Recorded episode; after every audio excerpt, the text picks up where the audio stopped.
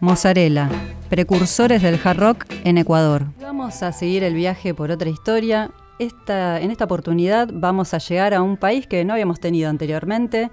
Vamos a meternos en Ecuador un ratito para conocer una de las bandas más emblemáticas de los orígenes del rock. Y se nombra esta banda como pionera no tanto por una cuestión de fechas, que es una banda del 78, sino más bien por la impronta que deja en el rock en Ecuador y por las influencias que genera en bandas posteriores. Estamos hablando de Mozzarella, una banda, como les decía, creada en el 78 en Quito. Dentro de lo que era la pequeña escena de rockera y viniendo desde distintas bandas, hay una primera eh, formación inicial que se llamaba Hechizo Fucsia, donde estaban ya Osvaldo Valencia en batería y Wellington Flores en el bajo, dos de sus miembros principales de lo que fue después Mozzarella, con dos guitarristas que empiezan a hacer las primeras composiciones propias, realizan El Puente y un tema llamado justamente Mozzarella, que paradójicamente jamás eh, fue impreso en discos. En esta época ingresa Sebastián Maldonado en piano y empieza a darle ya la impronta de sonido que tendría después la banda y ya incursionando más fuertemente en el rock.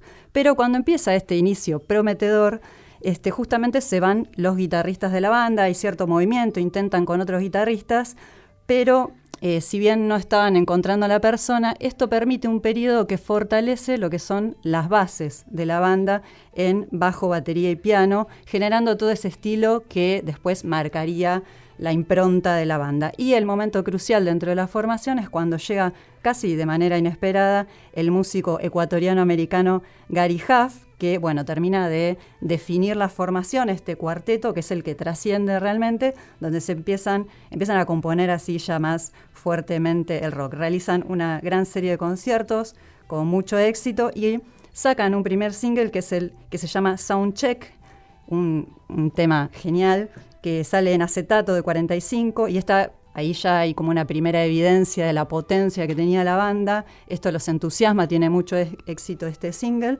Entonces ahí se motivan para sacar el primer álbum que fue In Vitro, que es un discazo de 1980, grabado en 1980, que se presenta en el 81. Y ahí van a encontrar de todo realmente. Tenemos, son siete temas recontrapotentes, donde hay temas en instrumentales en inglés, en castellano, rock, temas más melódicos, metal.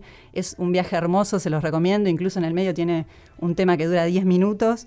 Así que ahí eh, un, disco realmente emblemático que marcó el rock en Ecuador, que recomendamos ampliamente. Dentro de este disco salió lo que fue el segundo single, Tantas Cosas, que también es un tema que, bueno, que ha marcado también la expansión de esta banda. Y estaba también incluido el tema Cruising, que fue como una puerta de entrada para llegar a los fans metaleros, que bueno, también marcó un poco lo que fue el naciente heavy metal que lo pueden escuchar ahí, recomendamos ampliamente. Después de todo este éxito que tuvo este, este disco, paradójicamente Gary Huff, que había sido una pieza fundamental, decide dejar la banda por motivos personales, fue una salida planificada, había grabado algunas cositas más, pero este, bueno, tuvo que partir, lo reemplazaron con dos guitarristas y grabaron un segundo disco que fue For Export en el 83, pero aunque tenía unas composiciones increíbles también y incluso este, había incursionado por otros lugares también y es un disco muy potente, no tuvo la recepción que había tenido el anterior porque bueno, un poco se esperaba ese sonido original y toda esa potencia primera y ese, esa primera apertura al heavy, ¿no? Había como mucha expectativa en ese sentido.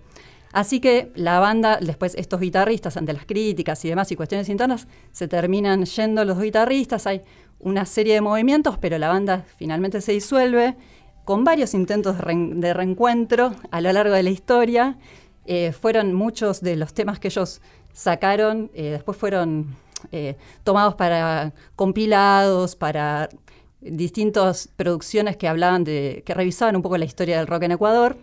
Y bueno, Gary siempre estuvo ahí muy presente, sigue muy presente y siempre que está la oportunidad se juntan para, con ese primer cuarteto potente, se juntan para algunos conciertos y demás.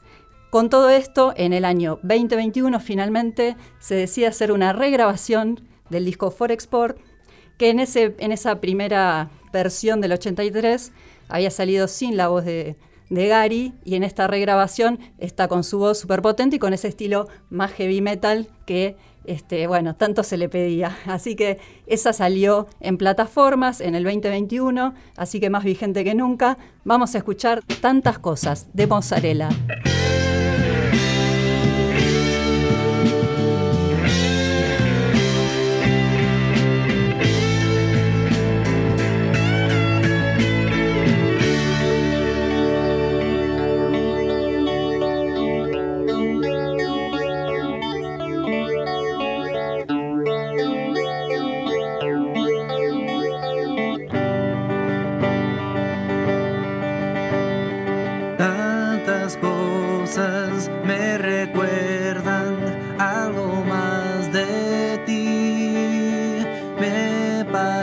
parece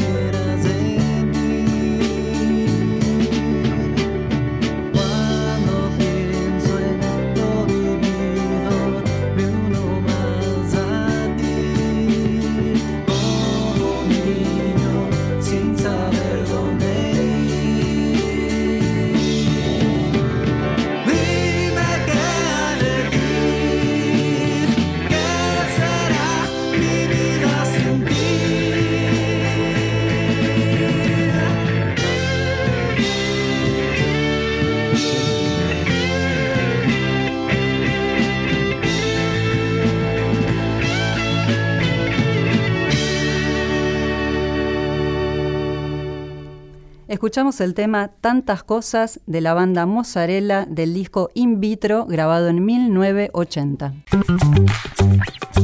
Otra historia. Con Claudio Kleiman, Víctor Tapia, Valeria Pertón y Mauro Feola.